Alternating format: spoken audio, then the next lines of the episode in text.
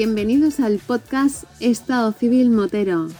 Si has llegado hasta aquí, es porque te gustan las motos. Y te diré que estás en el lugar adecuado, donde vamos a disfrutar de conversaciones con otros moteros y de sus experiencias. Así que, sin más dilación, arrancamos.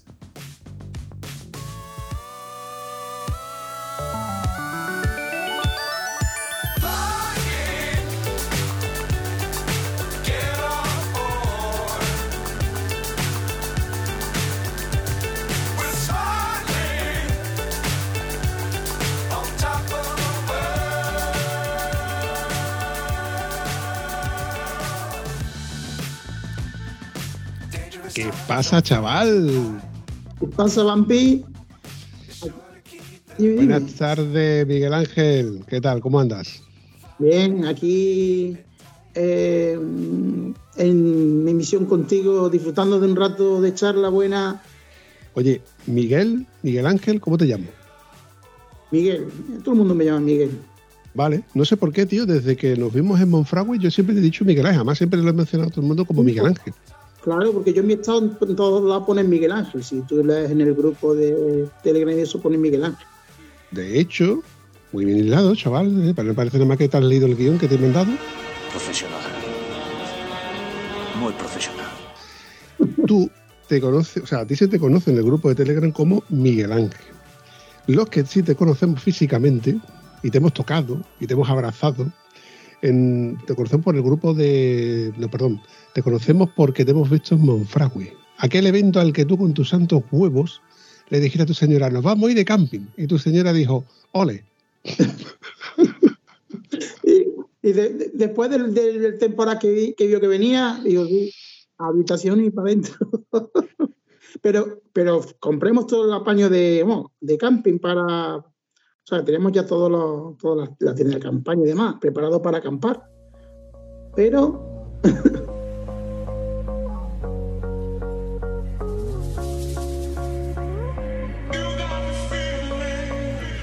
Pero la pregunta del millón, amigo mío, por un millón de euros del, podcast de Estado Civil Modelo, ¿dónde te encuentras físicamente? En la mesa de mi salón. en toda la boca. Has, sonado como que estás encima de la mesa de mi salón. Venga, por favor. en toda la boca! Ve, aguantarme me aguanto todavía, ¿eh? tú, tú estás en Córdoba, si me lo recuerdo. Concretamente en Villafranca de Córdoba, un pueblo a 26 kilómetros de Córdoba. Bien. Pues yo, Córdoba de Huelva hay como 250, 300 kilómetros, ¿no? Oh, oh, oh. Sí, hay un pedazo bueno. Yo solamente lo he pisado en dos ocasiones. La primera fue de casualidad yendo con el cansino de curvas, que cuando vi provincia de Córdoba, digo, cansino, ¿dónde coño me has metido? Hijo de la gran fruta, que ya me la liado otra vez, que yo quería almorzar en casa y hemos almorzado a tomar por saco. Eso sí, las cosas como son. Córdoba tiene unos flamenquines y un salmorejo que merece la pena pasarte por allí. Y eso es así. Vamos, y a ti sí que te iba a gustar el flamenquín Córdoba. Además que tengo un sitio que, hay en Córdoba que los ponen bien hermosos. ya te lo diré, ya te lo diré. Va, va, va, va. Tomo nota y no voy a hacer la broma fácil, aunque me lo has puesto a huevo, porque tú ya en cierto modo hemos convivido y nos conocemos, o sea, con, lo cual vamos a intentar no hacer bromas fáciles. Lo voy a intentar, no prometo nada. Porque yo he venido aquí a hablar de mi libro. La otra vez que visité tu tierra, Córdoba, eh, crucé todo Córdoba con todos los semáforos en rojo y las sirenas de la policía por delante y por detrás de la moto. Y dices tú, ¿cómo el delincuente este cómo lo estaba cruzando? Pues no, era un, tema que íbamos escoltados precisamente por la Guardia Civil hasta que llegamos al ayuntamiento. Y debo de reconocer que es una ciudad bastante grande y digna de, visitar, aunque yo solamente la visité hasta el punto de, pararnos en aquel restaurante donde, donde, nos pusieron, pues eso, los flamenquines y el salmorejo, que por cierto, no los he vuelto a probar. Igual ni, ni parecido de rico, tío. He probado otros diferentes, con otros rellenos, etcétera. Y el salmorejo igual. No lo hago yo en mi casa como, como, como me supo aquel. Que por cierto, no era rojo el salmorejo. ¿Era naranjita o qué? Exacto, cabeza. Que eso fue una de las cosas que me sorprendió. sí, claro. Eh, salmorejo, cuando te lo pongan rojo, di que eso tiene más de gazpacho que el salmorejo. Y tiene mucho que ver el aceite. Sí, sí, sí, sí, cierto. Y evidentemente por vuestros lares tenéis un aceite de primera.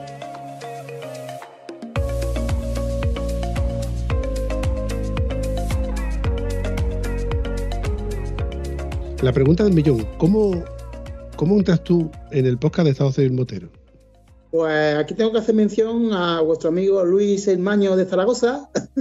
Tontolaba. que en su podcast mm, paralizado, eh, Motos y más, creo que se llamaba, que yo Sí. tengo que escucharlo, pues dijo un día, oye, pues nuestro amigo de Estado Civil Motero, no sé, lo comentó el podcast y digo, oye, pues voy a escucharlo.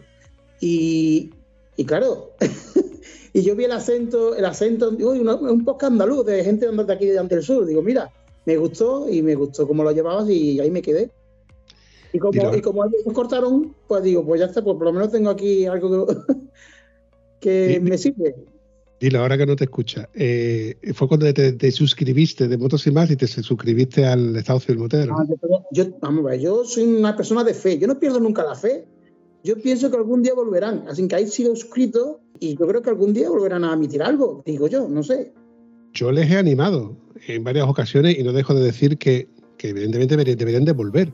Y además, si vuelven, sería una, una vuelta apoteósica, porque sabes que a Luis, a oírlo, hablar con Rubén, no tiene nada que ver a cuando pasa, por ejemplo, por, por- por mi micrófono. Yo le pego un telefonazo y nos pegamos dos horas hablando. Pero luego en el podcast no se ve esa afinidad que tiene conmigo como la que tiene con, con Rubén. Lo que pasa es que quien toca los botones, las teclas, es Rubén. Entonces Mm. Rubén está ahí, no, que está con, con mil cosas y no le da la vida para, para grabar. Pero que Luis tiene ganas, ¿eh? Luis le pones un micrófono delante y se suelta. Hombre, ellos hacen un tándem muy bueno. Cuando se ponen a grabar, la verdad es que se nota. Vamos, no sé mm, cómo sería con otra persona, pero cuando alguien coge una afinidad con, con, con un compañero o algo eh, y coges ese feeling que te, que te hace falta con esa persona, eh, luego se nota mucho cuando cambia. Pero yo creo que ellos, o Luis, por, Luis con alguien, o ellos, o ellos dos, porque no, ellos pueden volver algún día y volverán a hacer algo, pienso. Pero bueno, que mientras aquí estamos ¿eh? en estado civil motero, Sí, bueno, la lista es larga, ¿eh? Hay muchos más podcasts que mencionar, que hemos mencionado, que yo precisamente yo los promociono. Bueno, no no es que los promociono porque al fin y al cabo todos somos oyentes. Y yo los menciono en todo y cada uno de las veces que me acuerdo. Lo pasa que la lista es larga, ¿eh? sí, bueno, pero bueno, pero tú te has fijado que siempre hay un, se ha creado un pequeño compendio de no más de cinco podcasts, que estamos todos ahí metidos y, habrá más, porque tiene que haber más, pero estamos ahí un grupito compartiendo grupos y, escuchas de... Y estamos ahí los... y se ha creado una pequeña familia alrededor de eso.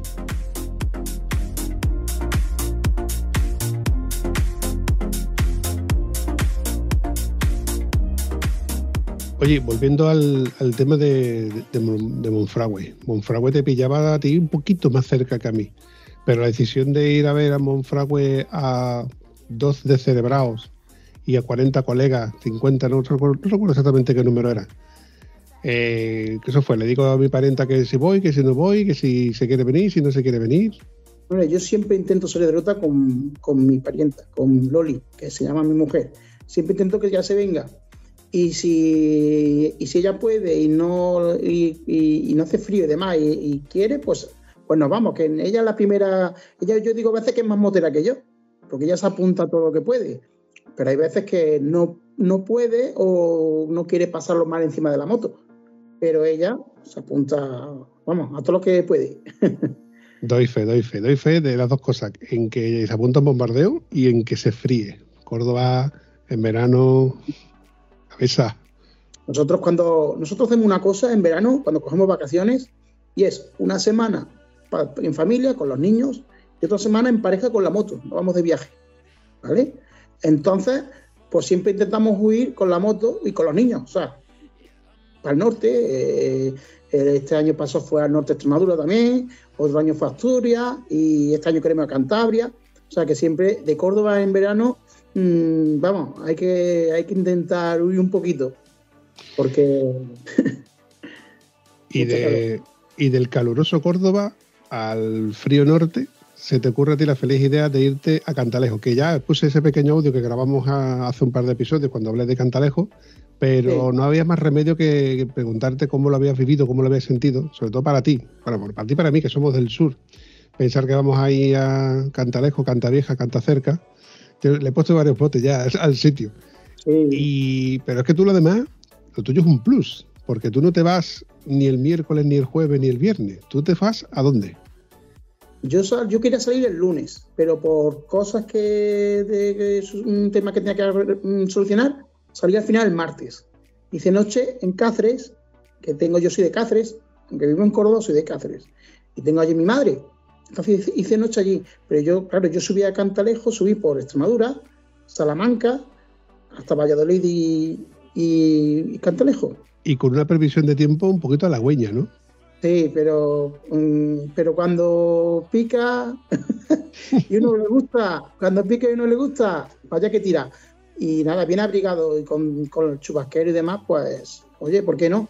Con- teniendo cuidado, Parece que estoy escuchando a mi compañero cansino amigo Antonio, cuando dice boterillo endeble. Si hay que salir lloviendo, se sale. Si hace frío, se sale. Además que el miércoles llegué como una sopa. El miércoles me estuvo lloviendo desde la tarde hasta las 11 de la noche que no paró de llover. Tú fíjate cómo es la cosa, que llegué allí sobre las 8 de la tarde, 7 y media, 8 de la tarde, y, y llegué hasta el fondo de- del evento, a la, la calle que había principal donde entraba la moto, y había allí un- otras personas con una candela, con una ya encendida, y allí que me arrimé, porque aunque sea lloviendo, al lado de la candela estaba súper bien, y encima había gente que eran gente que se, que, que se daba, se prestaba a estar con ellos y a charlar. Así que ahí estuvimos debajo del agua hasta las 11 de la noche, a, charlando.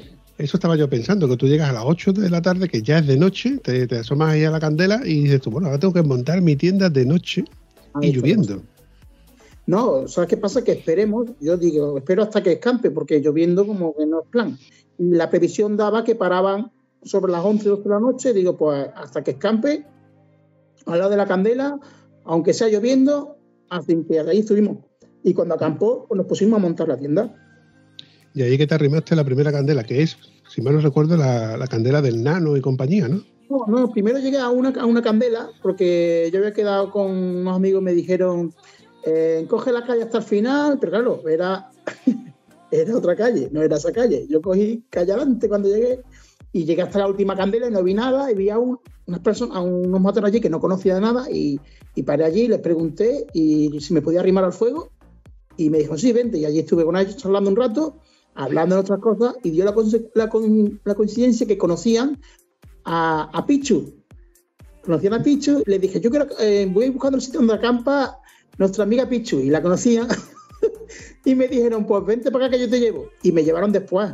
Pero estuve con ellos un rato allí charlando. Y eran gente que subían de Sevilla, otros venían de, Madrid, otros venían de, Valladolid. O sea, y muy bien. Luego, verdad que me llevaron allí, donde Nano. Y allí estuve también con ellos charlando un rato. Y hasta que, te digo, hasta que paró de llover y nos pusimos a montar la tienda.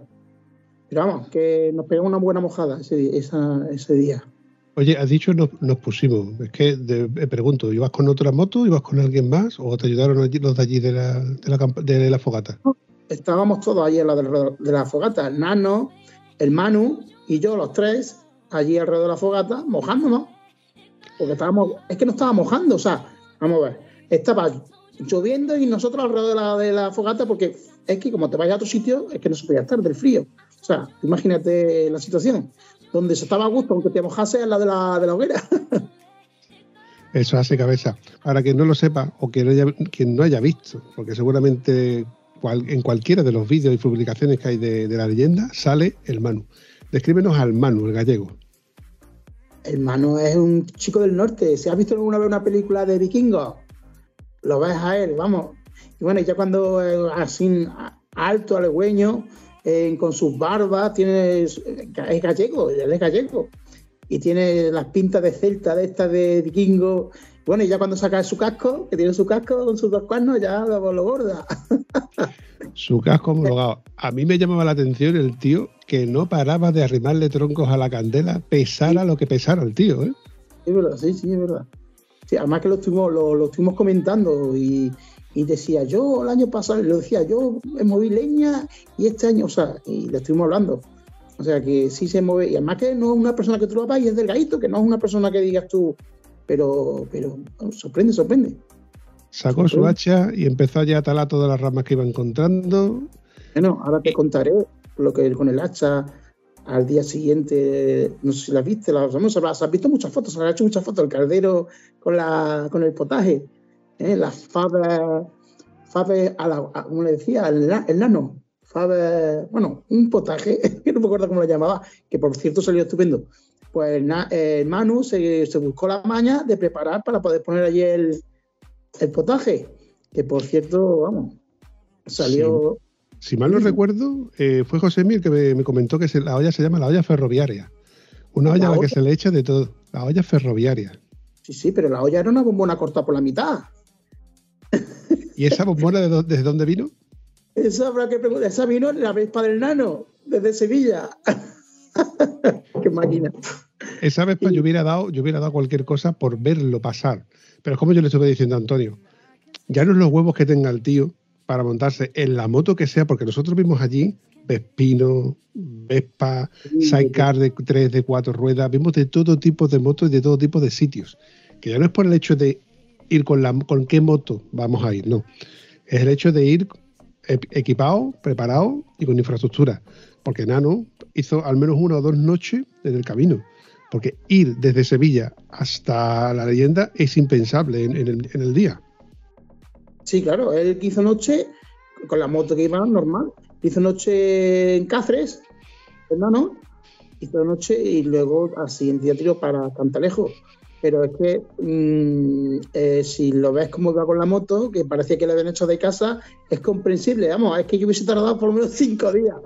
Pero vamos, Vale. le echó huevo, le echó huevo y en dos días se plantó el tío allí. Que yo pensaba cuando llegué que no iba a estar. Pero me lo encuentro allí y digo, tú no venías mañana. Claro, yo, yo, yo te pongo en mi situación. Yo llego el viernes temprano, bueno, temprano. Salí muy temprano desde aquí de vuelo para poder llegar a una hora considerable. Y conforme llego, eh, pago la inscripción y yo lo que quería era otear dónde poder acampar. Entonces, primero, me, como hago como buen expedicionario que soy, veo el sitio que me gusta y tal y cual. Y conforme llego, veo la olla ferroviaria. Y digo, por aquí tiene que estar Nano. Y veo, lo veo de ahí de fondo, pero él no me ve a mí. Y empiezo a hacerme un vídeo para mandarlo a. No recuerdo si fue a Maripicho, sí, fue a Maripicho. Digo, mira dónde estoy, mira la moto que me he encontrado aquí, la Vespa. Y cuando él se ve que me acerco a la moto, le digo, mira con quién estoy. Que yo, vampiro, aquí. Claro, no se lo esperaba, porque evidentemente yo no le había dicho prácticamente a nadie que me acercaba por allí. Solamente a cuatro o cinco que podía en un momento dado estar por allí. De hecho, tú no sabías que yo iba para allá. que nadie lo, que nadie, nadie lo, lo- lo sabemos, nos sorprendió a todos. Una grata sorpresa, por, por cierto. Sí, bueno, grata, bueno, sí, bueno, sí, grata. La verdad es que sí, porque hemos pasado tú, tú y yo hemos pasado el fin de semana casi juntitos. Casi todo el tiempo lo hemos pasado juntitos. O sea, joder, que algunos se va a creer cosas que no son, ¿eh? ¡Ay, que me quedo muerta! Bueno, quien, quien, quien, quien te conozca a ti, como me conozca a mí. hemos usado- Hemos usado el mismo estribillo. eh, que una vez, algún- el, el- el estribillo que todos lo uso yo también alguna vez. No, las cosas como son, cabeza. Yo no he llegado a encender el infiernillo. Miento, sí lo encendí la última, la última mañana para prepararme un café y el último chocolate, porque no me ha hecho falta encender el infiernillo. Si tú no parabas de preparar cafés, de traerme. Bueno, amor, Pero espérate, que te cuento, te cuento. Espérate que te cuento porque, mira, resulta que yo me presento la primera noche allí, ¿vale? Y me encuentro a Nano y al. al no Manu. Manu, eso, al, al Manu. Y yo, triste de mí, yo me llevo de casa a mi madre, mi madre me dice, llévate, y me prepara una lata, una lata de lentejas, una lata de fabada, una lata de, de garbanzos, unos consomés, claro, y yo llego allí y me veo que estos hombres llevan una, una olla llena de fabas y están hablando de chuletas y están hablando de... Y yo me veo con mis latas allí. ¿Sabes? Te digo, al que tú fíjate, cuando yo le dije a ese nano, nano, si quieres tengo aquí un consomé. Porque, o sea, me- me- no me dijo nada, me miró así como diciendo, ¿de dónde salió este? Total, que ya lo que sí podía compartir que en ese momento era café. Digo, pues lo que traigo que rico para hacer café, pues aquí haces café como loco, aunque se comparto el café, que ya al día siguiente fui a comprar con ellos, fui a comprar carne y demás con ellos al día siguiente al supermercado. Y por eso yo me dedicaba a hacer café allí con, con el infernillo, que gasté la media bombona que llevaba y empecé la nueva. Pero Bien. bien, Claro. bien, bien, bien. Tenía que compartir algo allí y en ese momento lo que tenía era, café.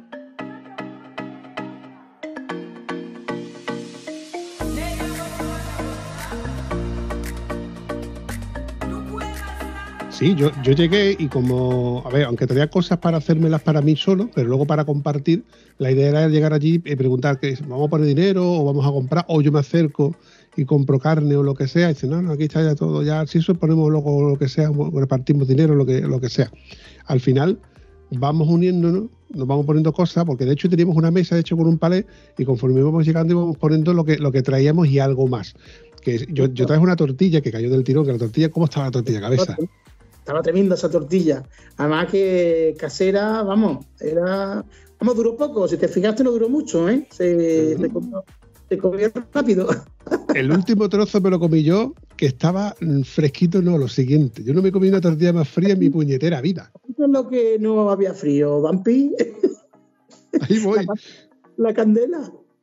Cuando le conté a Antonio, digo, Antonio, yo llevé una bolsa de naranja allí para compartir, que de hecho la intenté de compartir con la gente, la gente no quería, no quería fruta. Digo, bueno, pues me va a sobrar naranja por un tubo.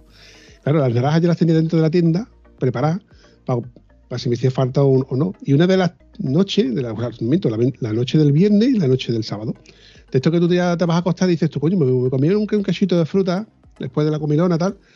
Y esto que pelas la naranja y cuando te la vas a comer está congelada cabeza. El líquido, eso era un polo de naranja. ¿Pero tú te acuerdas de la bolsa de agua? Ahí voy, ahí voy, porque por la mañana, el viernes, pues claro, llegamos el viernes, yo llego el viernes, yo cuento mi, mi historia, mi versión, intento de contarlo cronológicamente, pero es que nos, nos, pasan tantas cosas y vamos contándola conforme nos estamos acordando, pero a ver, volvemos atrás y yo, yo llego el viernes, monto la tienda, yo tranquilamente monto mi tienda, mi suelo de abajo, mi, mi lona de arriba, me monto mi chiringuito, alejado como buen expedicionero que soy. Mira, te hizo... a resguardo. Claro, yo soy zorro viejo cabeza. Yo conozco estos eventos donde hay gente que se pone hasta las 3, las 4 de la madrugada hablando, entonces no te da a ti, no, no eres capaz de dormir. Aparte, si tú roncas o el otro ronca, porque menos que esté la, la, tienda lo más lejos posible. Que luego no fue tan lejos, porque fue, luego llegó la gente. Sí, bueno, bueno, bueno, luego ya hablamos. Ahora, ahora, vamos, ahora vamos contando.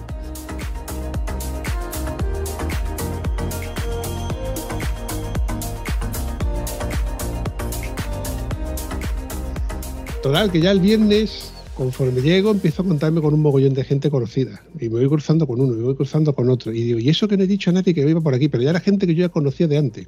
Y gente que llegó el viernes, que no estaba hablando mm. que era el día fuerte. El día fuerte es el sábado, tarde y noche. Monto la tienda, me, me uno de vosotros, la tortilla, venga ya, aquí tengo un trozo de pollo, yo ya no quiero más, venga, porque tu cerveza, no, no me acerco, me acerco a otra candela preguntando por Rafa, Rafurius. Y yo, una cerveza, no, yo no tomo cerveza, yo lo que tengo aquí es un acuario, no te preocupes, aquí tengo que te sobra. Bueno, ese acuario que compré un paquete de ocho acuarios congelado mm. cabeza. ¿Será de falta frigorífico? No, tenía que sacar el frigorífico para que no se Lo tenía que meter dentro del frigorífico para que no se enfriara. Me cago A ver, ¿hacía frío o no hacía frío?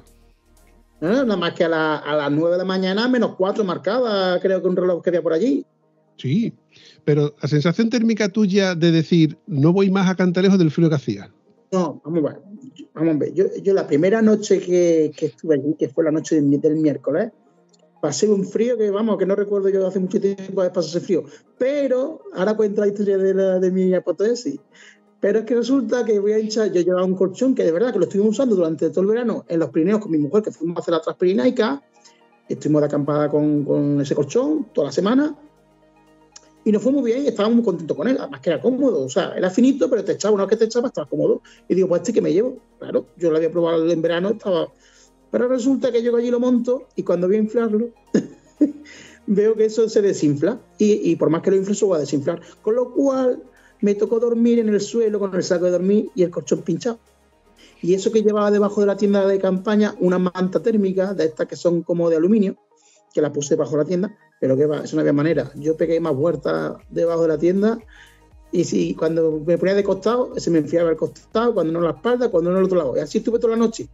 Así que. Oye, oye, por curiosidad, ¿la manta térmica es una manta, esa manta la compraste en Decathlon? Eh, sí, no, en Decathlon no, la compré en Amazon. Ah, vale, vale, vale. Yo es que tengo una de Decathlon que ocupa perfectamente todo lo que es mi tienda de dos plazas, que es de tela por arriba y por abajo, pero dentro trae un, un, papel de plata muy, muy, muy finito. Tú lo pones a trasluz y solamente ves las costuras, que es lo que atraviesa. Pero por lo demás sí es térmico, o sea, sí, sí que no deja pasar la humedad y el frío. El problema es que es de tela y si se moja, se moja. Este es plata por los dos lados. No se, es- es- no se moja, o sea, no es impermeable, tampoco se moja. Tiene plata por los dos lados. ¿eh? Igual por la cara que lo ponga y ocupa todo, la- todo el bajo de la tienda de campaña. Pero que ya te digo que durmiendo en el colchón pinchado y dentro del saco, en el suelo prácticamente, porque aunque eso algo te quitaría esa manta térmica, pero no lo suficiente como para que, vamos, que pase un frío que... O sea, la primera, la primera noche incómoda total, ¿no? Bueno, la primera noche, por- pero por el frío, o sea, por el frío. De verdad que pasé, encima venía de, de haberme, haber estado, o sea, luego me puse ropa seca, pero me había pegado una mojada de escándalo hasta las 11 de la noche mojado, me fui, me, me puse ropa seca, que voy a decir una cosa, para que no lo sepáis, un invento muy bueno, las botas de, de Carlón estas de pelito, eso es, vamos, eso es, te salva la vida. Producto certificado por Miguel Ángel. Sí, sí, vamos, está- ¿qué es lo que no certifica yo este, ese- esa semana, Vampi? Pues por eso vienes aquí, para contarme cómo te ha ido, bajo tu expresión y tu experiencia, eh, este cantalejo. Entre ellos empezamos el, el miércoles, que pasas mala noche porque se te vacía la tienda, y, el- y te levantas por la mañana con, con media legaña congelada y la otra así me le, le levantaba y diciendo, ¿a que me voy? Sí, claro, eh, te levantas con muerto de frío. Y bueno, esa fue la primera noche. Al día siguiente la cosa cambiaría. ¿Por qué? Ahora lo, conta- ahora lo contaremos, ¿verdad? Eso hace cabeza.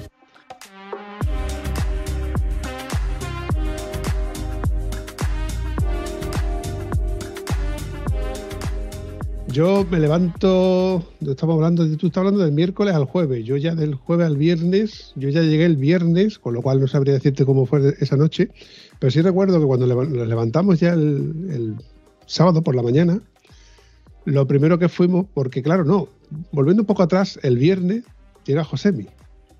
Llega Sí. Josemi con su pedazo de cacho de trozos de Burman, con sus maletitas, sus mochilas, todo, y mm, llegó de día y terminó de montar la tienda de noche. ¿Por qué? Jos- Josemi, mm, pues si te digo la verdad, ahora no me acuerdo porque tiene. Josemi es conocido por todo en el internet de las motos y también conocido como el Cacharritos. Eso, el cacharrito traía todos los que quería y más. En- entonces mm, se puso ella a sacar, yo no sé, ¿de dónde, dónde mete. Yo es que me pongo a pensar, en una Burman, ¿cómo puede traer tantas cosas ese hombre? Y yo veo la, la moto que llevo yo o las que llevan otros y digo, imposible, yo no meto todo lo que lleva ese hombre en la Burman, no lo meto yo en mi moto. Cuenta la leyenda que dentro de una de las maletas de, de Josemi está Doraemon. Puede ser, yo me lo creo ya todo, ¿eh? Después de, de ver lo que he visto, me lo creo ya todo. Porque tiene de todo el tiempo. Le pedías algo, ¿te acuerdas? Le, le pedías algo, lo tengo. ¿Te acuerdas de, de los cubiertos? Sí, me quedé con sin cubierto y fuimos a- al chino, que ahora también comentaremos eso. Y no vayas a comprar este cubierto que yo tengo de sobra. Y me trajo cubierto enfundadito. Sí, sí, lo sé, que lo llevaba encima. Como el que lleva una pistola ahí, como el que lleva la navaja, que yo llevaba dos navajas, pues llevaba 12 de cubierto.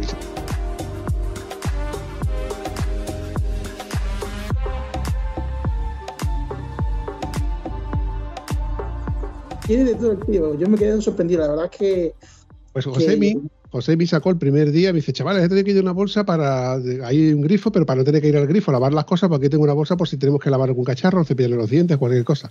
Esa bolsa, el sábado por la mañana, cuando yo me levanto, que ya estabais vosotros levantados antes que yo, digo, ¿cómo estás, tío? Madrugan tanto si se han acostado más tarde que yo. Bueno, pues me dice, me dices tú, papi, mira la bolsa, la bolsa que tenemos para fregar los cacharritos. Era un puto bloque de hielo. un bloque de hielo. ¿Te acuerdas que le peguemos unos cuantos golpes y eso te dejaba los nudillos ahí? De hecho, lo subiré al, al Instagram del podcast de Estado Civil Motero para que veáis y certifiquéis cómo estaba la bolsa y los zapatitos, curiosamente, los zapatucos que tú, que tú traías.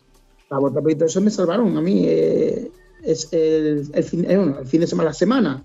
La, la bota. Pero yo vuelvo a decir lo mismo que yo le dije que dije desde el principio. Hizo frío, como para congelar el agua, como para congelar las, las naranjas. Pero yo conforme caminaba, yo no sentía frío. Hacía frío, pero la sensación térmica no era. No era quizás era porque un frío, era un frío muy seco, ¿no? O, o- o no había humedad, pero, pero luego, conforme iba mm, transcurriendo las horas, aunque a las 9 de la mañana por marcaba el termómetro en menos 4, pero no tenía, la sensación de menos 4 no, no la tenía. Es verdad que luego ibas a la bolsa y estaba hecho un bloque. Sí, sí, sí, así es. Mira, en el termómetro que traía José, entre todos esos cacharritos que traía de, su, en su Burman, marcaba menos 4 grados. Pero yo recuerdo antes de, salir de la tienda que miré en el, móvil la aplicación de Cantalejos y marcaba que estábamos menos 7 grados. Igual esa fue la mínima de menos 7 grados, que yo decía, coño, cuando salga de aquí, ojo, en una ocasión, durante la noche, pues te entra ganas de hacer tus necesidades líquidas y dices tú, a ver quién saca la tortuguita de aquí ahora. Yo eh, lo voy a decir, yo eh, me, contaron un truco y lo, he puesto en práctica. me llevan una, una, señora botella que me la meto dentro de la tienda de campaña y si viene la gana, ya sabes, no me saco la tienda, ahí que me quedo. Y yo hubiese hecho lo mismo, Miguel porque yo no la traía, en esta ocasión no la traía, se me olvidó llevarla. ¿Y qué, qué pasa? Me te toca salirte de tu saco que estás calentito, ponerte aunque sea las botas, sacar o intentar de sacar la tortuguita. Si lo encuentras. Si la encuentras, eso sí es verdad. Con bueno, por las manos las tienes calentitas. Y volverte a meterte en el, saco. Ese saco que ya se ha enfriado, que se ha enfriado rápidamente. Estamos hablando de que estábamos ya a temperatura de 0, 0 grados. La, la, tienda no abriga nada. La, tienda a lo mejor te quita un grado en el mejor de los casos y porque tiene puesta la lona y poco más. A mí me pasaba que yo como sacase un brazo del saco de dormir, era dentro de la tienda, sacase un brazo, tenías que volverlo a meter rápido porque el, frío que te entraba, o sea que no podías poner fuera del saco prácticamente, vamos, te ponías tu gorrito, tu saco por encima de la cabeza que tiene su capucha y como sacase algo dentro del saco hacía frío.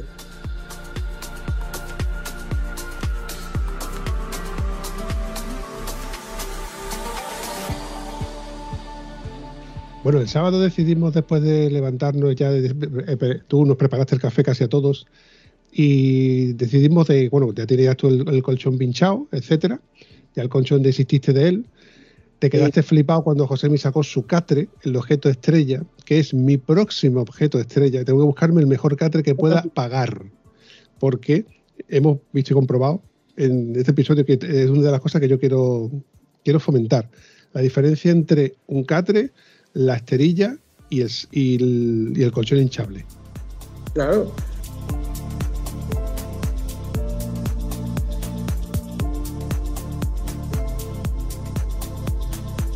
Como te iba diciendo, el sábado después de desayunar decidimos ir a comprar pues pan y lo que nos hiciera falta. Y a ti, como tú ya habías estado indagando dónde encontrar un catre, una cama, ¿cómo fue la historia realmente?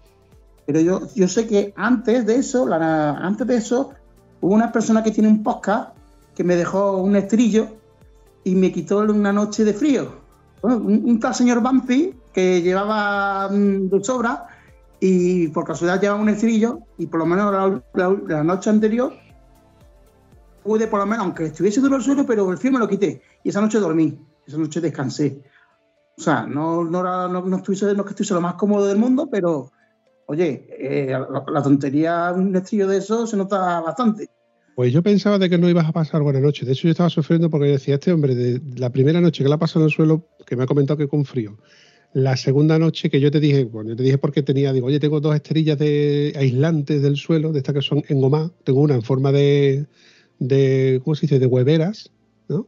Y otra que es la clásica de toda la vida, que es enrollar, que la tenía de sobra por poner una más encima de otra, por aislar un poco más el suelo.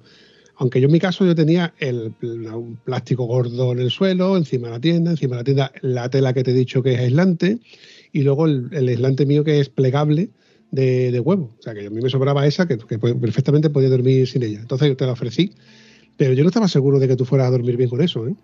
Me hizo el apaño, vamos, eh, me quitó del frío, vamos, del frío de una noche a otra se notó un montón. De estar pasando un frío y no sabes componerte, a por lo menos poder dormir, porque vale, no, no nos estamos hablando del mundo, pero por lo menos no tienes frío y puedes dormir. Entre el saco de dormir, el esterillo y, debajo del otro colchón pinchado, pude hacer una medio cama que por lo menos descansé. y, toda la tarde del viernes, mientras que José me estaba siguiendo montando sus cacharritos, porque aquí habría que ponerlo del Bob Esponja 20 minutos más tarde, 5 horas más tarde.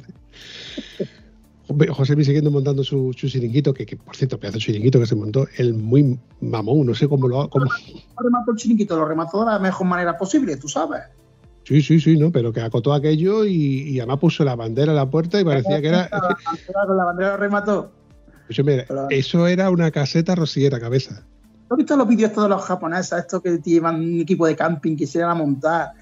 Y eso es un chalet. Bueno, pues José me se quedó cerca. No Sí, voy a decir sí, tanto, no voy a decir tanto como, como esa gente, pero vamos. Vamos, vamos a correr vamos a correr un estúpido velo porque la envidia, se, se ha notado, ¿no? Que teníamos envidia de él, ¿verdad? No, no, envidia, y te voy a decir una cosa, y también aprendemos, porque ese K3, como tú has dicho hace un momento, va a ser tu próxima adquisición, pero que también la mía. O sea que también porque- aprendemos. Volviendo al viernes, tú te- te pegaste toda la tarde preocupado diciendo, ¿qué compro ahora? Porque se me ha pinchado la colchoneta, seguramente no, no hay forma de arreglarla porque no, no- no vamos a encontrar parche. Eh, él te recomendó un catre, los chicos de, de Venezuela también te comentaron de que tenían, de que tuvieron en su día un catre, y estuviste buscando un decaldón cerca, o cómo fue. No, no, estuvimos buscando un decalón cerca, había uno en.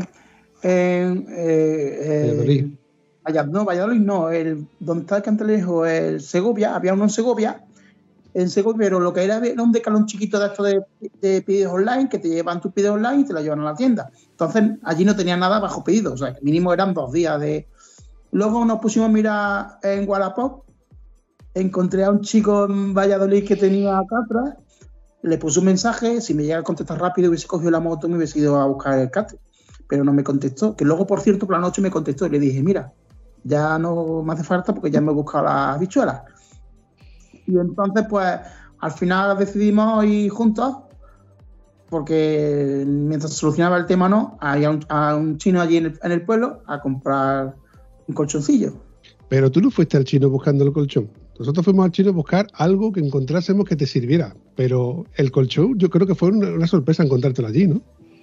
No, yo algo, me da igual que fuese algo que me sirviera para poderme bien, colchón, eh, esterillo para el suelo, algo, o sea, lo- claro, allá vimos que tenía por lo menos, pero estaba bien. Ese hombre no, no, no es su primera invernal de su primera leyenda del chino, por lo que ve, estaba bien surtido. ¿eh? Así que El chino estaba bien ubicado y bien pertrechado. Un chino grande que tenía de todo. De sí, todo. vale. Menos, mira, yo voy a poner una pega. Yo no encontré una linterna donde yo pudiera aprovechar mis pilas recargables para gastarlas en esa linterna. Porque aunque yo me traje mi linterna frontal, pero el problema de la linterna frontal es que es tan potente que dentro de la tienda te ciega. No alumbra, no difumina la luz como para tú ver dentro de la tienda, pero en el exterior es imbatible. ¿Qué pasaba? Que digo, bueno, pues puedo usar el móvil perfectamente, lo pongo en la rejilla de arriba de la tienda y me alumbra perfectamente el sitio. Pero bueno, la idea es poder estar también con, manejando el móvil o, o lo que sea. Total, que yo buscaba una linterna que pudiese aprovechar mis pilas de la grabadora, porque me lleven las dos grabadoras, para Sí. poder usarla. Al final digo, bueno, no pasa nada. no y mientras que yo estaba buscando la linterna, vosotros entrasteis más para adentro, tú y, y Josemi, buscando, oye, Vampi, que hemos encontrado una corchoneta. Mira, Vampi, que hemos visto aquí una cosa que podemos usar de esterilla.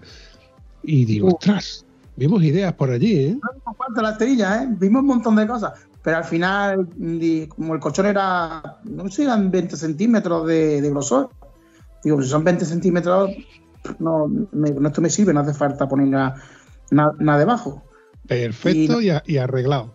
Y ya que nos ponemos con la comida, tú la más de contento con tu, con tu colchón en su cajita. como Pues su es- cajita para inflarlo allí y nada, y allí que lo metimos, lo inflamos. José con su gorrito, ¿eh?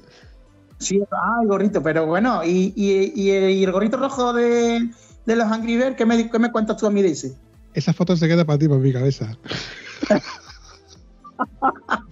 Tenía que probarme uno de esos gorros porque me encantó. La pena es que no lo hiciste Sí. en vídeo.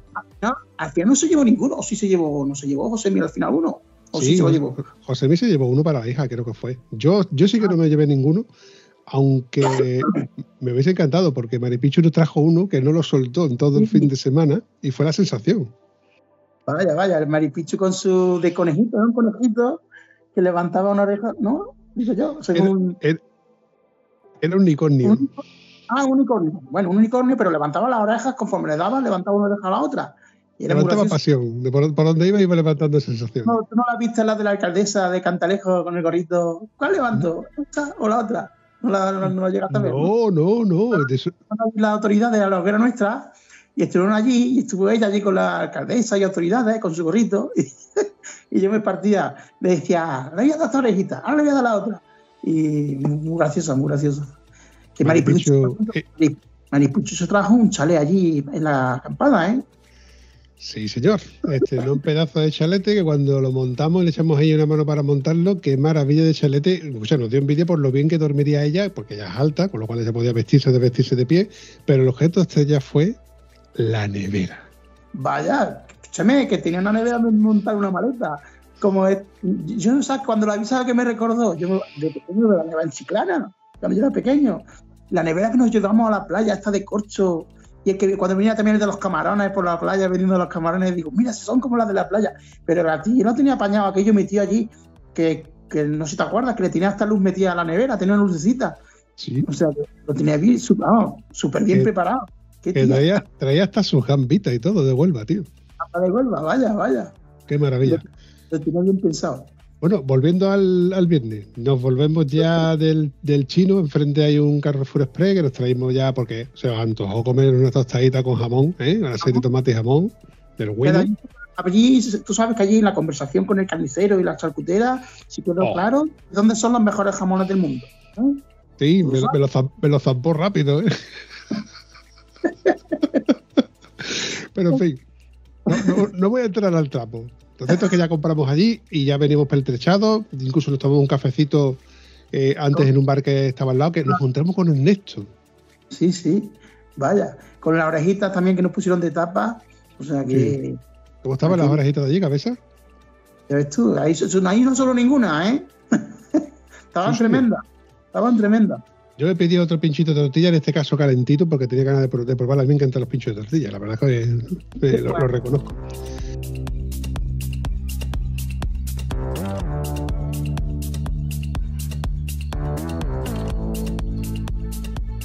Y total, que ya nos volvemos, cruzamos el, el camping. Hay que, quiero recordar una cosa antes. Cuando veníamos dirección a, a comprar la, la colchoneta y demás, íbamos andando por el camping viendo las motos, viendo las, eh, las fogatas y demás. Y recuerdo que el suelo estaba congelado. O sea, tú Vale. pisabas las arenas y las arenas estaban duras como si fuera un bloque. Sí, sí, excepto para, no se te acuerda la furgoneta que se metió cargada y se quedó allí. Pero estaba todo hecho, pero, pero fíjate, donde nosotros estábamos, si te das cuenta, donde estuvimos nosotros no estaba tan helado el suelo. Mm. En la zona de bajada, de, bajando para el pueblo, es como si hubiese hecho, o hacía más frío allí o más humedad, que estaba todo más blanco, estaba todo el suelo blanco y allí arriba no estaba. Tengo una foto de una tienda igual que la de Maripichu. A la hora que nosotros fuimos para allá, que ya sería casi mediodía, a las 12 calculo aproximadamente, y todavía estaba congelada. Nada, sí, sí. A la vuelta fue cuando nos encontramos a este chico que estaba apoyado en, un- en una de las casetas. ¿Te que acuerdas? dio, una bajada de, de tensión. Sí, luego, luego hablé con él y el pobre es que, bueno, es, es de esto de azúcar y tomó un, algún vasito de anís. Sí, él me comentó que era diabético y que le habían dado una copichuela y le había sentado mal. Entonces llamaron, a, llamaron a la ambulancia y rápidamente se lo llevaron y a las dos horas o así lo volvimos a encontrar. Vaya, luego estaba, estaba bien por allí, sí. Hombre, fue una alegría porque lo vimos muy mal allí, allí tirado. Sí. Pero bueno, se recuperó bien. Y yo, ¿te quieres creer que no recuerdo muy bien el almuerzo en qué consistió de- del, del sábado? El almuerzo, yo no sé, pero yo me eché un plato de fava de esta de la olla y luego trajeron, no me acuerdo quién era, trajo una- unas chuletillas de unas chuletillas de cordero de no sé dónde, que eran famosas de no sé qué zona. Sí, Traigo sí, unos- sí, sí. No me acuerdo dónde era, pero estaban tremendas. Bueno, y luego eh, un tal Vampi sacó allí un, un- un jamón de atún, una mojama, Sí. que vamos, que nos ha saltado en guarda. Ya cuando yo saqué la mojama, ya había llegado al eslupo, que estábamos, lo llevamos a montar la tienda así rápidamente y empezamos ahí a cortar un poquito de mojama para, bueno, para tapear un poco, para, para a probar un poco los productos aquí de- del, del sur. Y al poco ya llegó también eh, David Sánchez, llegó José Dame Rueda, fueron llegando gente que eh, Johnny, eh, fu- fueron llegando mucha más gente. Ya nos, nos reunimos allí, en la misma fogata, en la que ya cada vez había más gente, gente conocida, desconocida. Llegó la abuela Motera, estuvo Dori, eh, Maripichu, eh, yo qué sé, una cantidad de gente a la que yo conocía. No puedo nombrarlos a todos juntos, pero bueno, lo cierto es que ya empezamos que sea a comer, que si pito, que tú traes algo, yo traigo de otro, venga, prueba de esto, prueba de lo otro. Y ya empezamos a ver un poco el, el planteamiento de vamos a ir a un sitio, vamos a ir a otro. Sí que es verdad que los chicos de, de Dame Rueda y etcétera se fueron a la ruta, me invitaron a ir a la ruta. De hecho, insistieron en que yo fuera con ellos a la ruta, pero yo mi intención no era de comer el cordero, pero el cordero no, era el cochinillo. Sí, pero también cordero era, había, por había un cochinillo y un cordero para que regresó a otras personas y que iban a la Sí. ruta. Sí, que de hecho, oye, se me, va- se me olvidaba, tío, Juanfran también estaba allí, tío. Es que, te digo, se me va la, se me va la cabeza.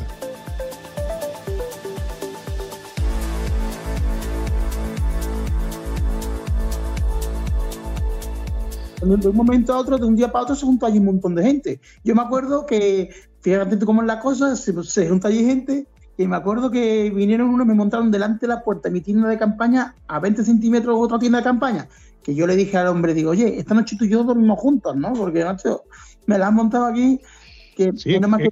que no tiene dos puertas, que si no...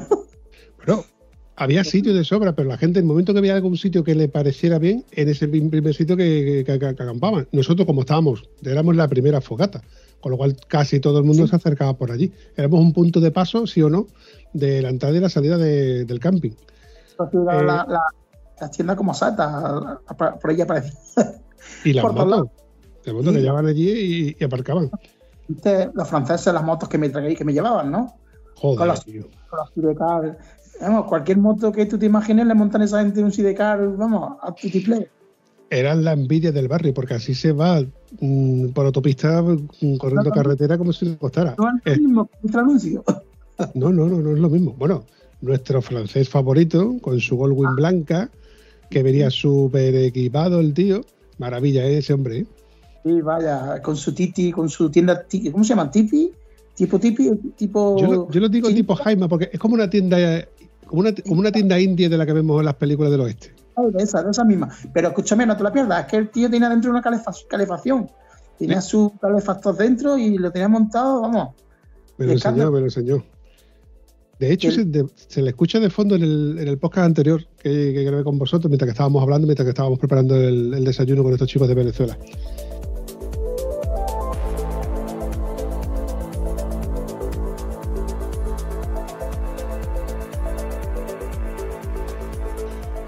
Oscar Riaño también estuvo por allí con nosotros, que pasó casi todo el fin de semana con nosotros. Es que hay mucha gente, tío, hay mucha gente que no, que no me puedo acordar. Bueno, pues tal, el almuerzo se me fue, se me fue volando y llega la hora del café y tenía yo intención, como ya no estabais ni la mitad de vosotros, de ir tranquilo a mi bola a ver la- las charlas, que entre ellas fue la de Sergio Morchón, que Sergio Morchón antes me lo presentó Gabriel Vicio, que también estaba allí, tío. Es que otra vez tú se me olvida, tío, es que hay mucha gente. De Gabriel del Vicio. Es más, que yo le compré un libro y fíjate la casualidad que el libro que yo le compré es único de los que él ha vendido porque tiene una rata de fábrica que el nombre de su página web viene arriba del todo y al revés. Curioso. Y entonces este libro, aunque es el que él vende a todo el mundo, pero ese es único porque viene con la rata esa. Y me lo quiso cambiar y dije, no, no, eso lo deja, me lo firma ese.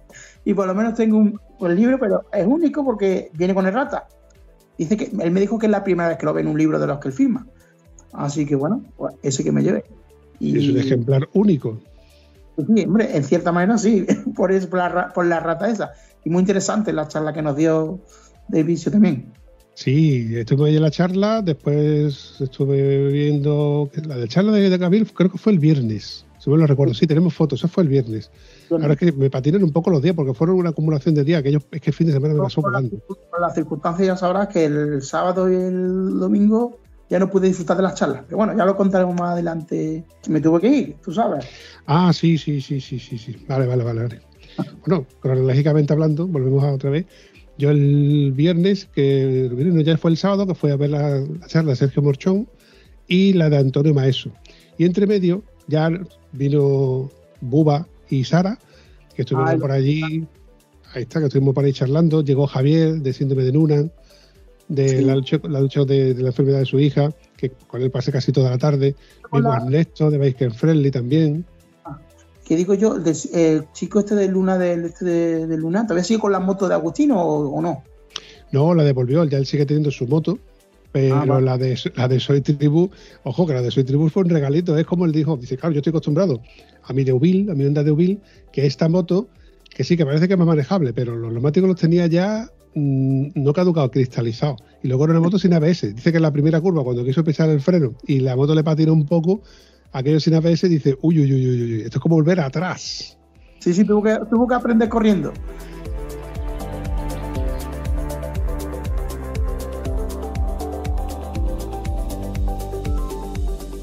Yo estuve esperando a Buba y a Sara porque veía que, quería, que tenía ganas de verlo.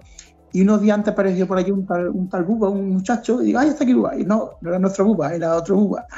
Y lo estuve esperando porque, hombre, tenía ganas de ver a Sara y verlo a él. Pero bueno, ya coincidiremos en otra. ¿No coincidiste con ellos? Allí en... Yo, sabes que fui, me salí por la, el sábado por la mañana, tuve que salir. Y no llegué, a- porque llegué, llegaron más tarde. Ah, vale, vale, vale, vale. Pues entonces volvemos a atrás cronológicamente hablando. Tú, tú el sábado por la mañana te, te tuviste que ir, ¿no? El sábado tuve que partir deprisa corriendo porque un familiar falleció. Eh, y claro, falleció el viernes y el sábado era el, todo, tú sabes, eh, el, el entierro eh, y todo lo que, vamos, todo lo que conlleva. Y tuve que partir corriendo hacia Cáceres. Así que, Con el faenón, con el faenón que es desmontar todo y con la preocupación de, de- de, bueno, de la pérdida, que ya te, lo dije, que en un momento dado, pues, que contaras con nosotros para lo que te hiciera falta y, en fin, yo te lo dije, yo me, me preocupé por eso, ¿no? Digo, te- llámame o pégame un toque cuando llegues a, aunque sea a Cáceres, por lo menos para quedarnos, para quedarnos un poquito más tranquilos. Bueno, si te sirve de consuelo, te libraste el domingo del agua, cabeza. Eh, no, espérate, espérate, Ah. Ahora te contaré. Ese día del sábado que me tuvo que partir, me acuerdo que me levanté a las 7 y 55 de la mañana. ¿Sabes por qué? ¿Por qué? Porque te acuerdas del colchón ese que compramos en el chino. Sí, Pues así llega la, la- Es que mira el reloj, por eso sé que a las 7 y 55, porque ya dije yo. A esa hora yo cogió el tapón de la válvula de- del colchón, no, solo- no sé qué otra cosa que hacer. ¡pum! Y, y- y salirse y hacer. Y ahora me fui al suelo y dije yo, ya está, ya son los despertados, así que a esa hora me levanté.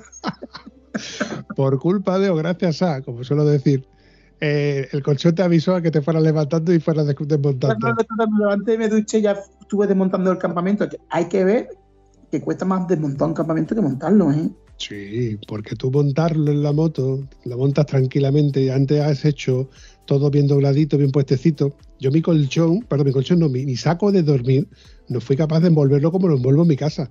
De hecho, no lo he vuelto a envolver más hasta que no llegó Antonio. Los dos nos pusimos aquí cabezón y lo conseguimos volver a montar en su sitio. Pero Claro, si no, no, lo mon- no lo monto otra vez. Claro, La- de acampada, tú desmontas las cosas de- de- en el suelo, de rodillas, la mayor la mejor parte de las cosas, y luego tienes que hacer el puzzle un poco que deprisa y corriendo porque te tienes que ir. Entonces, en tu caso, además, que ya estabas recogiendo, que bueno, que yo no te ayudé en nada porque tú tienes Ayuda. todo ya hecho. a la tienda, desmontar la tienda, enrollarla. Me acuerdo que te tiraste como un campeón al suelo y dijiste, aquí voy yo. Y te dije yo, ¿te acuerdas que te dije, cómo se notan los galones eh, del camping? Y dijiste tú, es que estoy acostumbrado a hacerlo muchas veces solo. Digo, "Pues dale, campeón. Yo creo, no, recuerdo esa parte. Yo, eh, es más típico de mí, lo de la veteranía es un grado. Y de esto, José, te lo, te lo hubiera montado isofacto. No, no, no. Pero montarla rápido y arduo, y la que montamos la de, la de Maripichu. Ahí sí que nos liamos los cuatro en montarla, o los cuatro, no los tres, porque Maripichu estaba mirando. Pero la montó súper, la montamos súper rápido, ¿eh? Sí, sí, la montamos rápido, y, pero tenía suerte de esa tienda, ¿eh? Ah, pero para mí que ahí aprendí, esa tienda aprendimos a montarla todas juntas ahí porque eh, mm, el, prueba, el, el prueba y error, tú sabes, Mm, Y así, prueba, ensayo y error. Al final se quedó montada. Pero, pero bueno, Es una tienda peculiar, porque no es una tienda autoportante como tal. claro. no tiene los- las varillas cruzadas, sino que tiene tres varillas haciendo arcos y luego se separan. O sea que al final no es del todo autoportante, pero bueno, tiene un, tiene un patio particular donde puedes meter hasta la moto. Sí, sí, tiene un, tiene un, hay un pórtico a la entrada un, para poder dejar ahí un montón de historias y que luego está cerrado, que o sea que tiene. Sí, que en un, momento, en un momento dado, si lloviese y ella tuviese que cocinar, ella sería la envidia del barrio, porque puede cocinar perfectamente dentro y sentada. Si no fuese porque no es autoportante, lo demás está todo muy bien pensado en la tiendecilla esa. Pero bueno, mm, ella, no sé, ella nos comentó que lo mejor, no sé, que lo mejor la, la descambiaba o no, no sé. Porque aunque es verdad que la montemos rápido, pero ¿te acuerdas que era una varilla que estaba súper dura que tuvo que Josemi ahí, habría comido bien antes, que tuvo que tirarle fuerte, porque no era imposible meter la varilla. De esas que van del arco, ¿te acuerdas Sí. que no entraban? Y había que Sí, hacer sí. fuerte. Pero Hay bueno, que hacer la, muchas, la- muchas. la tiendecilla estaba muy bien.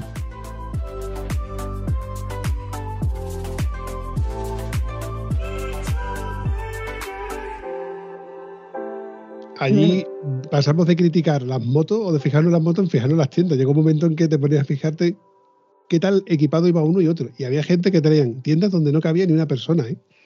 Sí, la que, se montó delante mía, de- delante de mi tienda de campaña, era un estilo de esta de montaña rombo, tipo rombo. Y ahí eso era, era muy chiquita, pero bueno, ahí, ahí estaba. Luego había otro, no sé si te fijaste, cuando fuimos a comprar chino, había otro que había hecho eh, Vivac, que me lo dijo José, me dice, mira, ese está, ese está peor que tú. Y había uno que había hecho esta Vivac, había montado su toldo y debajo tenía sus sacos, sus movidas, y había- un toldo estirado, no sé si lo viste. ¿Te acuerdas cuando volvíamos y nos quedamos mirando una moto que dijimos, una moto con cuatro ruedas y un montón de botones de palanca en lo que se supone que es el depósito? Luego te fijas en el chasis que estaba pintado en rojo y era un chasis soldado. O sea, era una moto que no era una moto tal, se la había construido el tío.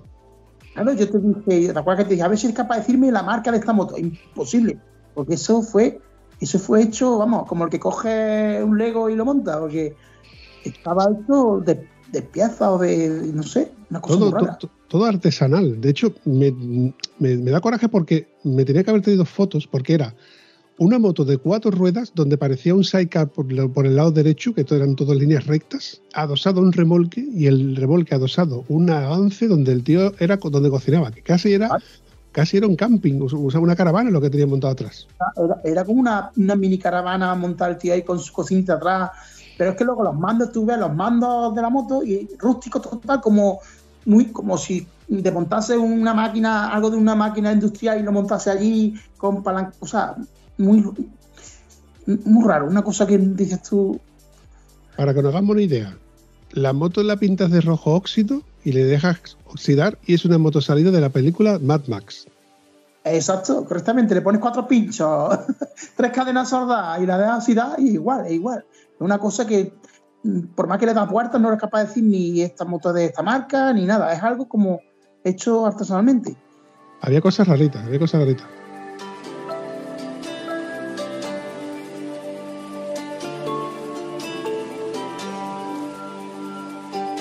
Rememorando la gente que, que hemos visto, que hemos conocido allí, eh, este otro chico gallego que llegó con su señora, que trajo una carretilla azul, que fue la sensación de el la... del era el chico del norte, le llamamos el chico del norte, y ese hombre movía leña con esa carretilla como si no hubiese un mañana.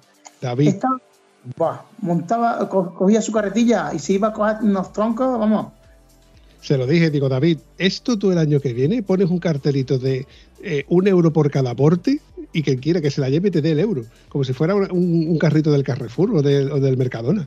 Y es que es una sensación, porque todo aquel que quería coger un tronco gordo, como no podía llevarlo rodando por el, por el- por, por al medio del campo, porque aquello tenía cuestecitas, etcétera, tenía que usar la carretera. Y entre dos tíos que tú, precisamente tú, que estás fortote, le ayudaste en, en alguna otra ocasión, pues se trajo los troncos más gordos que había en todo, en, en todo Cantalejo.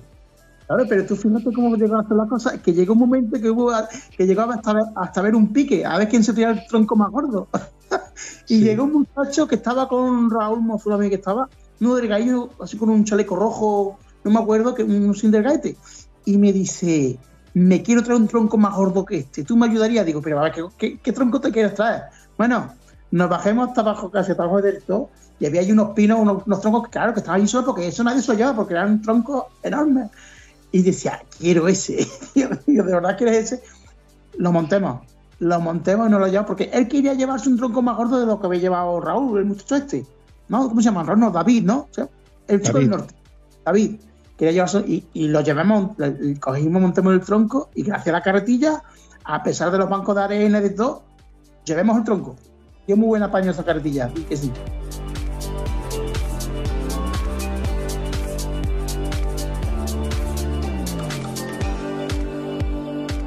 Para que veas tú que la unión de, de los moteros, vengan o no en moto, Y precisamente aprovechando aquel que venía con la furgoneta, que traía su carretilla, que traía toda la acampada, lo traía la, el, además la mesa de playa, etcétera, lo traía todo en la, la furgoneta, pues nos vino de puta madre.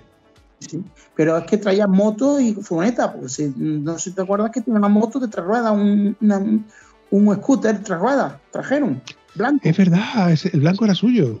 Claro, que, eh, o sea, que fue- vinieron en furgoneta y se trajeron la motillo de tres ruedas, o sea que... que Claro, yo no, yo no coincidí con ellos. Es que allí empezó a llegar gente y bueno, al, al cabo de un rato vi a uno con una falda escocesa y un poncho, como un poncho de, de estos mexicanos. Sí, sí, bueno, eh, y tuviste la, la, la- ¿te acuerdas la, la foto del nano recién salido de la ducha con su... la- ¡Oh, yeah! Ahí es cuando yo te digo, porque claro, porque a la ida, eso fue ya el, domingo, no, fue el sábado por la mañana. A la ida él se levantó muy tarde y me sale y me saca el objeto estrella, la, la toalla de, de curro. Y ahí va el tío con sus santos huevos. Y a la vuelta me lo veo que solamente traía las botas y su, abrigo. Digo, que yo, no me digas tú que vas en bolita.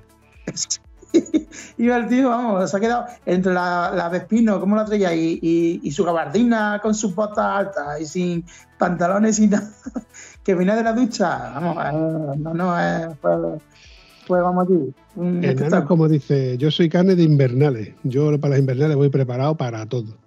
Sí, bueno, eh, él, él se llevó su. eh, claro, yo le dije, ¿y no tienes traje de agua?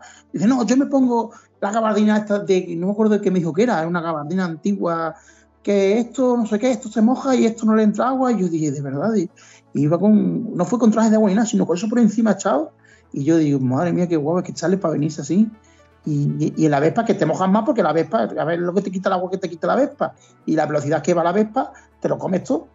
Yo me, ima- yo me imagino la Vespa intentando subir un puerto de montaña a 20 kilómetros por hora, pasando Claro. frío, Eso, sin puño con- calefactable y sin nada. Ahora, a mí cuando me dijo que se metió con la Vespa por la autovía, como iba cargado, y que había un niebla, porque claro, yo fui el mismo día que fue él para allá, fui yo también, yo sabía lo que había en la carretera. Y había una niebla espesa de esta que la cortas con un cuchillo. Y yo me dijo a mí que fue por la autovía, con la Vespa, y cargado como iba, y yo imaginándomelo, con esa Vespa, yendo a, a 50 o 60 por hora por la autovía, y yo dije, chiquillo, que viene un camión un poco despistado, no un camión, un coche, tú sabes. Y te se encuentra, y bueno, gracias a Dios no, no pasó nada, pero vamos, te da que pensar.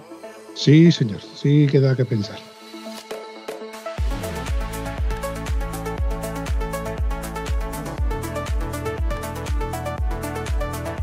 Eh, Raúl Macela, yo no me acordaba ya casi, porque Raúl Macela acampó bastante más lejos porque había quedado con unos amigos suyos que precisamente se habían conocido en Cantalejos, el por culpa de Obra César. Y este año habían contado también con otro portugués, el cual me hizo, me hizo un regalo, que me lo hizo personalmente, que es eh, un, un cenicero que tengo aquí delante, donde guardo mi, mi cosilla, el cual, pues, pedazo de regalito que, que me traje de parte de, de este chaval. Sí, sí, me acuerdo que Raúl se conocieron, el chaval este, y él, él acampó allí porque, sí, porque conocía a ese chaval el primer año que estuvo y desde entonces acampan siempre en el mismo sitio juntos. Ahora que lo estoy viendo, es del motoclub de Mangualbe, o Mangualde, no sabría decírtelo exactamente. Es muy chulo, tío, es muy chulo. Este recuerdo lo tengo yo aquí presente y esto no lo voy a perder yo en la vida. Bueno, fui cargado para allá con mojama y cositas para comer y me volví para atrás con mucha comida y con muchos recuerdos y, y cositas que me traje. Bueno, también es verdad que fui regalando tarjetas del podcast de Estado Civil Motero, ¿eh? tarjetitas pegatinas, donde ponía Bumpy. ¿Te diste cuenta sí. del objeto? Bumpy, no ponía Cansino, ponía Bumpy, como que es el podcast del Bumpy. Ya te quitarán las pegatinas, ya de, ya cuando te escuche.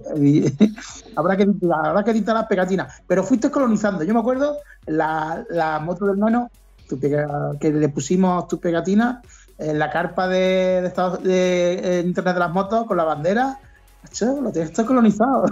Sí, sí, bueno, la, la- la- había chavales que preguntaban, oye, el Bumpy está por aquí, porque, la- porque se creían que era mi tienda, mi tienda estaba mucho más lejos.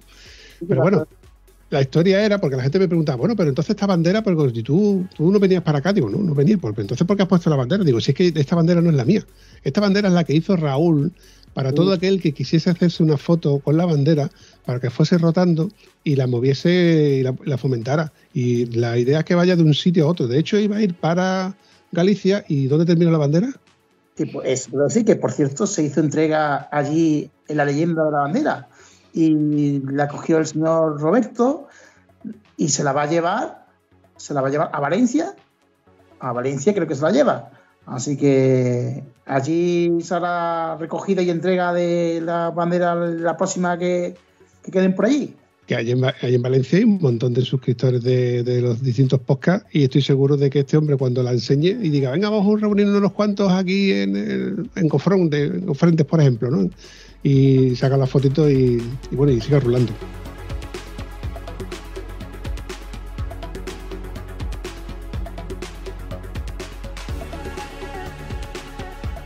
Uno de los objetos estrellas de la quedada, o perdón, del evento de la leyenda es el caldito cabeza. Ese caldito que tú de vez en cuando me traías, me decía, papi, te voy a traer otro caldito. Para allá, Miguel, para allá. Pero que el caldito, tú sabes que te entraba y te entraba uno tras otro. Estaba buenísimo. Además, que el frío ese que decimos que no hace frío, cuando pasaba un ratito, te alejaba un poquito de la hoguera, decía, que estoy yo?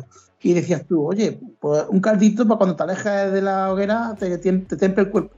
Y luego era muy interesante porque muchas veces tú sabes que fuimos a coger caldito allí a la zona de, a la carpa de los calditos y te encontraba gente y charlabas con gente y charlábamos nosotros mismos y teníamos charlas muy interesantes.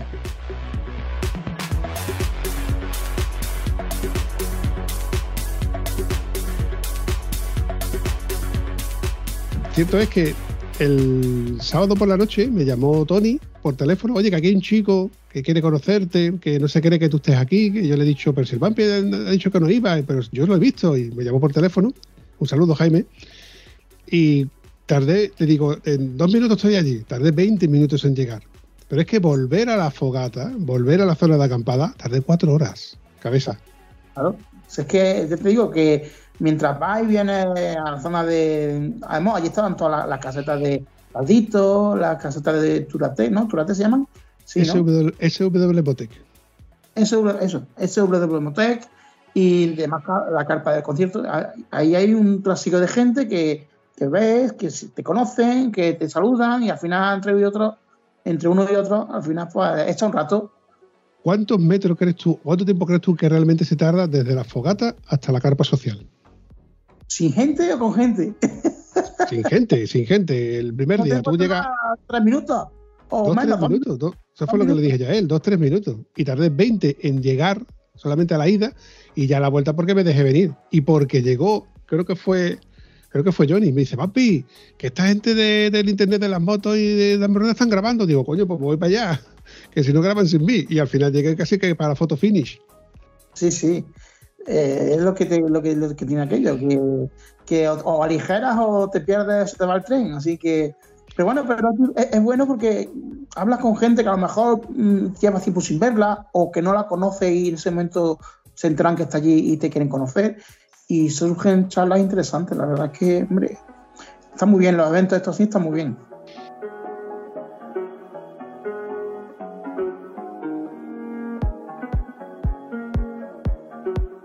Resumen de tu sensación, de como se lo cuentas ahora a tu mujer cuando tú llegas ¿no? y le cuentas, ¿qué tal? ¿Cómo te ha ido? Claro que lo dije ya, creo que lo dije cuando llegué a casa, lo primero que hice fue poner mensajes para decir, oye, he llegado bien. Y a pesar de circunstancias que se puedan dar, siempre que esté rodeada de gente tan extraordinaria como la que allí pudimos juntarnos, eh, da igual, merece la pena ir, con lluvia, sin lluvia, con frío, estando con gente como vosotros y más gente que estuvo allí, eh, merece la pena. Así que eh, to totalmente positiva y, y, para repetir.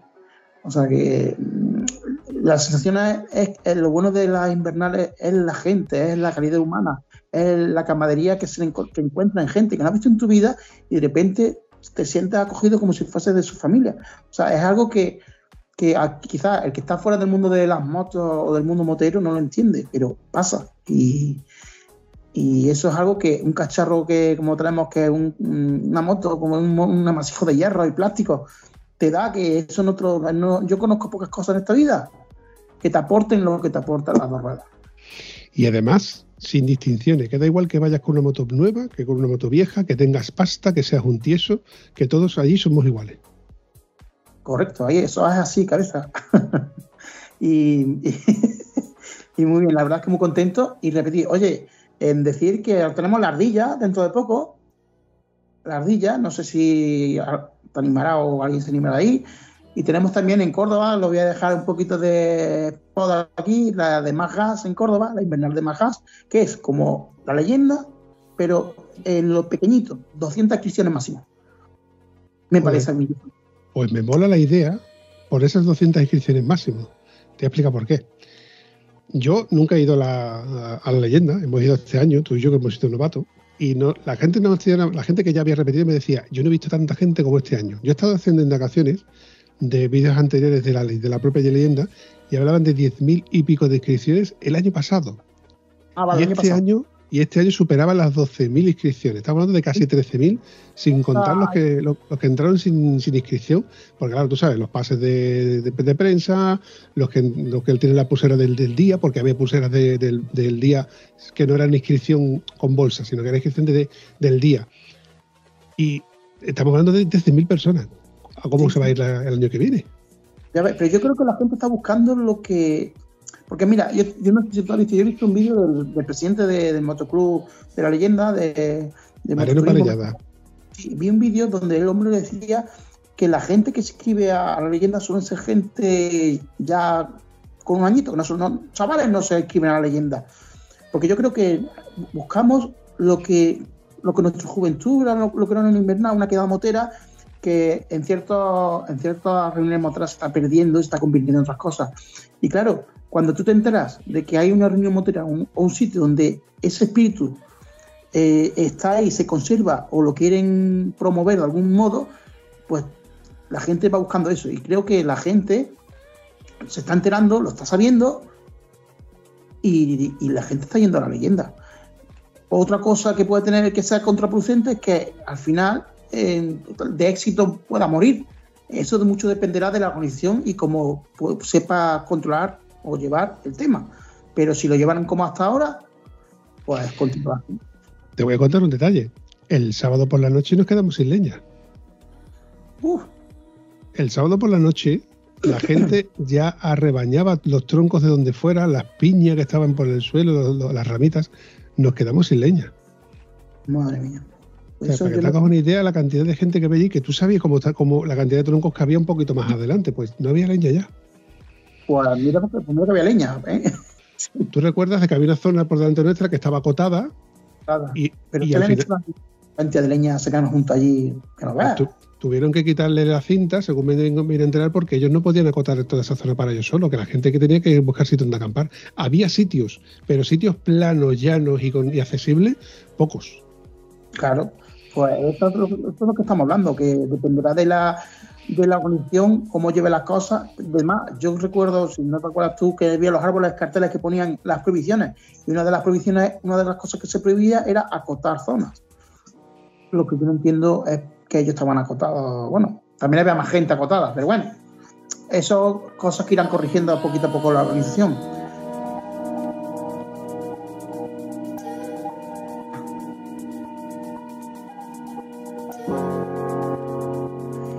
Bueno, yo no pude, no, no llegué a ese momento porque sabes que me tuve que ir antes, así que no, por eso más o menos por ese punto me libré. Que como te dije antes, yo llegué a Cáceres para lo de mi familiar el sábado y el domingo partí para Córdoba, con lo cual me pilló toda la lluvia, igual que a todos vosotros, que no me libré, no me libré. Y me cayó una mojada en Zafra, pasando por Zafra, en la autovía, que es que no, no, veía, no veía los coches, o sea, veía las luces y detrás de las luces que iba, pero la carretera no la veía. Una cosa, Miguel, que no hemos hablado de tu moto. ¿Qué moto tienes? Yo tengo un unicornio, ¿cómo llaman? Fíjate cómo es la cosa así, que me paró un portugués y empezó allí a pegar voces. Digo, ¿qué pasa aquí? ¿De quién es esta moto? ¿De quién es esta moto? Y digo, ya he hecho yo algo, digo, por si acaso yo no sigo. Le dije, y me dice el hombre, yo soy el único propietario de esta moto en Portugal. No lo sé si será verdad o no, pero me lo dijo el hombre así. Es una Triumph Trophy 1200C, la que quiso ser una RT, pero se, se, mejoró, pero a mi punto de vista. No, no, no, no. Yo no, no, no desprestigio ni una ni otra. Pero lo que pasa es que tú has comparado con un RT. Pero como la RT, Triumph tuvo tu GT, Yamaha tuvo las FJ, que son las que tiene la Guardia Civil, que la tuvo un tiempo. Honda tuvo la, la Panamérica. Eh, a ver, todas las motos tienen su, gran touring. Luego estaban la sacada de chorra, Que digo yo, ¿para qué quieres una moto tan gorda como la que tiene eh, nuestro Raúl? Una 1600. Ojo, que Ah. me encantaría, ¿eh? Me encantaría tener una, una Goldwing o una K1600 para tragar kilómetros como si no costara. Pero luego eh, peca, donde, donde, o sea, todo el que tenemos motos así tan voluminosas, eh, en parado, es donde está nuestro nue- nuestro talón de Aquiles. En parado son muy complicados. Una vez en marcha son una delicia, porque el peso desaparece. La verdad que mover 300 kilos solamente de moto son 300 kilos. Más luego el piloto. Más luego si vas cargado. Más luego si llevas un pasajero. O sea, todo suma. Y mover eso en parado. hmm. Además, tú lo sabrás porque si no recuerdas, recuerdas bien que me tuviste que empujar para sacarla de allí donde estaba aparcada. No, no, no, no, yo no empujo, yo jalo. Empujar no vale, empujo. vale, Yo venga, jalo. vale. Te metí un ancla y te eché un poquito para atrás porque yo sé, entiendo que esa moto es, eh, y más por las arenas, porque tú estabas ahí metido en el, en el arenal ya cargado. Tú la trajiste semi-cargado y ya para sacarla la sacaste cargado, con lo cual te- te necesitabas ayuda. A mí esas motos me siempre me han dado pánico en una calle donde tú veas que, que han cortado la calle y dices tú, ¿y ahora cómo manejo, cómo callejeo, cómo maniobro con ella? Te cuento una anécdota que me pasó una parecida a esa con la moto. Resulta que yo fui con mi GPS, fuimos a, a un, un pueblo que está en Salamanca, que es muy famoso y muy, muy medieval. ¿Cómo se llama el pueblo, Miguel? Que va mucha gente allí. Eh, ¿Cómo se llama el pueblo? Eh, no me acuerdo el pueblo. Bueno, un pueblo muy famoso que es yendo a Salamanca. Y, entonces el GPS me tiró, por lo visto la calle esa, un tiempo de un año la ponen por un lado y otro tiempo la ponen mirando para otro lado la calle. Bueno, pues el GPS me tiró por, el, por, por la calle eh, y era en dirección prohibida. ¿Qué pasa? Que llegué, cuando llegué, era, tenía pendiente abajo la calle y yo llegué allí con la moto, con mi mujer cargado y yo dije, el tío va para adelante en dirección prohibida porque cada vez que le da la vuelta al bicho. Así que tiré en dirección prohibida y la gente pegándome babazas. Digo, pero yo es que esto no puedo dar la vuelta a una calle tan estrecha. O sea, ¿qué es lo que pasa? Eh, pero, pero a ver, así que tiré hasta la plaza, hasta la plaza con, con la moto en dirección prohibida. O sea que, anécdotas varias de, de cada una de nuestras motos, que todos los tenemos seguramente de alguna anécdota de nuestra moto. Bueno, Miguel, para ir recordando este episodio, que tenía yo ganas de, de ponerte un micrófono en condiciones por, por delante para que me contaras tu, tu experiencia y tu vivencia, incluida la explosión de la colchoneta, que nos ha quedado claro, a ti y a mí, que a este tipo de acampadas, o sea, por una acampada de una noche vale, pero acampada de varios días, lo ideal no es una colchoneta, un colchón hinchable. Lo ideal es o colchoneta autohinchable, que al menos conserva algo de, de acolchado y es de lo que menos pesa y abulta, también dependiendo de la capacidad de carga de cada moto. Pero yo creo que voy a intentar buscarme un catre. A mí José me mete mucho, mucha envidia. pero ojo, eh, ¿te acuerdas de lo que nos comentó esta familia de que el catre de Carlón pesa mucho y abulta mucho? Un catre más recogidito. Claro, eh, volvemos a lo mismo. Si estás en disponibilidad de pasta y capacidad de carga, lo suyo es uno que pese poquito. Claro, pero tú si no te dicen nada, no sabes lo que pesa. Menos mal que hay gente que lo tiene, tú puedes comentarle. De todas maneras, ahí tenemos a Josemi, que Josemi seguro que nos podrá decir dónde compró su, su catre, aunque más o menos lo sabemos. Producto, eh, ¿cómo se dice? Producto certificado por Josebi, del podcast del Internet de las Fotos. Ahí está. Miguel Ángel, chaval, la pregunta del millón, ¿qué tal te lo has pasado? Pues muy bien, ¿cómo lo voy a pasar? Estando en compañía de, de un amigo como tú. pues genial, muy bien. Además recordando buenos momentos y que se van a quedar para eso se queda ahí, se queda ahí para Y además tú eres de los pocos que puede decir qué bien mal ha pasado por partida doble, porque te lo has pasado muy bien en el evento y contándolo aquí. Sí, hombre, claro. Por, por dos, me lo he pasado bien por dos, o sea que muy bien me lo he pasado, di que sí. Y nada, eh, eh, voy a escuchar que tengo, a ver, tengo un capítulo, tengo que, tengo uno pendiente y no se ha vuelto a colgar otra hora, así que tengo, tengo trabajo por delante. Nada, es cuestión de tiempo solamente. Un abrazo, chavalote. Hola, Vampi. Nos vemos a la próxima.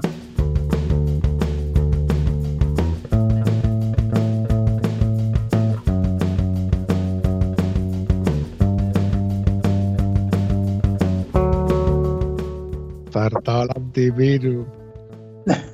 Uh. ¿Por qué será?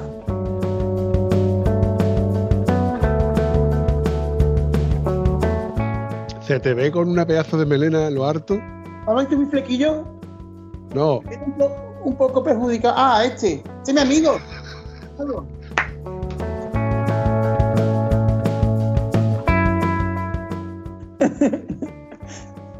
Este es de mayor. qué tiempos aquellos, ¿eh? Vaya, no, no lloramos nada eh, con el Simba. eh, Oh, yeah, no me lo recuerdes. Vaya, vaya. Qué fin de semana. Ansia viva, Miguel Ángel, ansia viva, te voy a- poner. ¿Qué? Nos ha faltado el cafetico y el, y el caldito. El caldito, cabeza. Uy, el caldito. El caldito, eso se ha quedado en la memoria, ¿eh? Oh, yeah. Anda que no nos ha calentado el caldito. No, la pongo yo aquí, la pongo yo aquí apoyada. Espérate. Esto se soluciona. ¿Que la vas a poner a qué? No, no te voy a decir nada, no. que Te conozco. sostenida, sostenida. Sostenida, ahí. ¿Ahora qué? Lo que ha aprendido mi joven Padawan.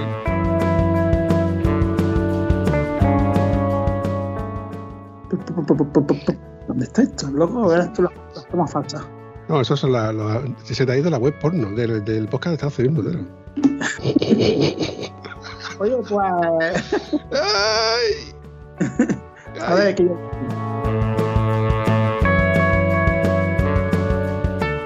Llevamos ya 12 minutos con las pruebas, vamos lío. Dale, dale, yo estoy aquí esperando.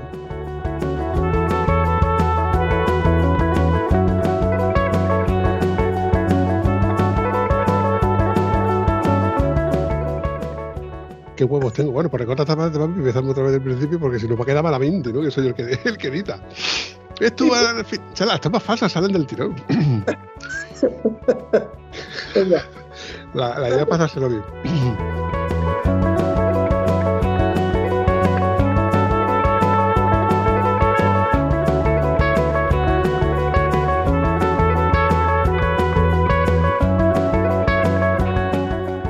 Vampi, pausa un momento. Tengo el gato que me está maullando y se va a escuchar aquí al fondo. Tira, tira, que lo bueno que tiene editar.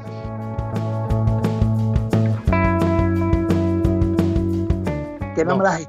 No, No me las- la- no, pero vamos a recortar. Mira, esto, se- esto se va a quedar para las tomas falsas, ¿vale? ¿Eh? ¿Te gusta? Y ahora te voy a, te voy a- te voy a cerrar como te lo mereces.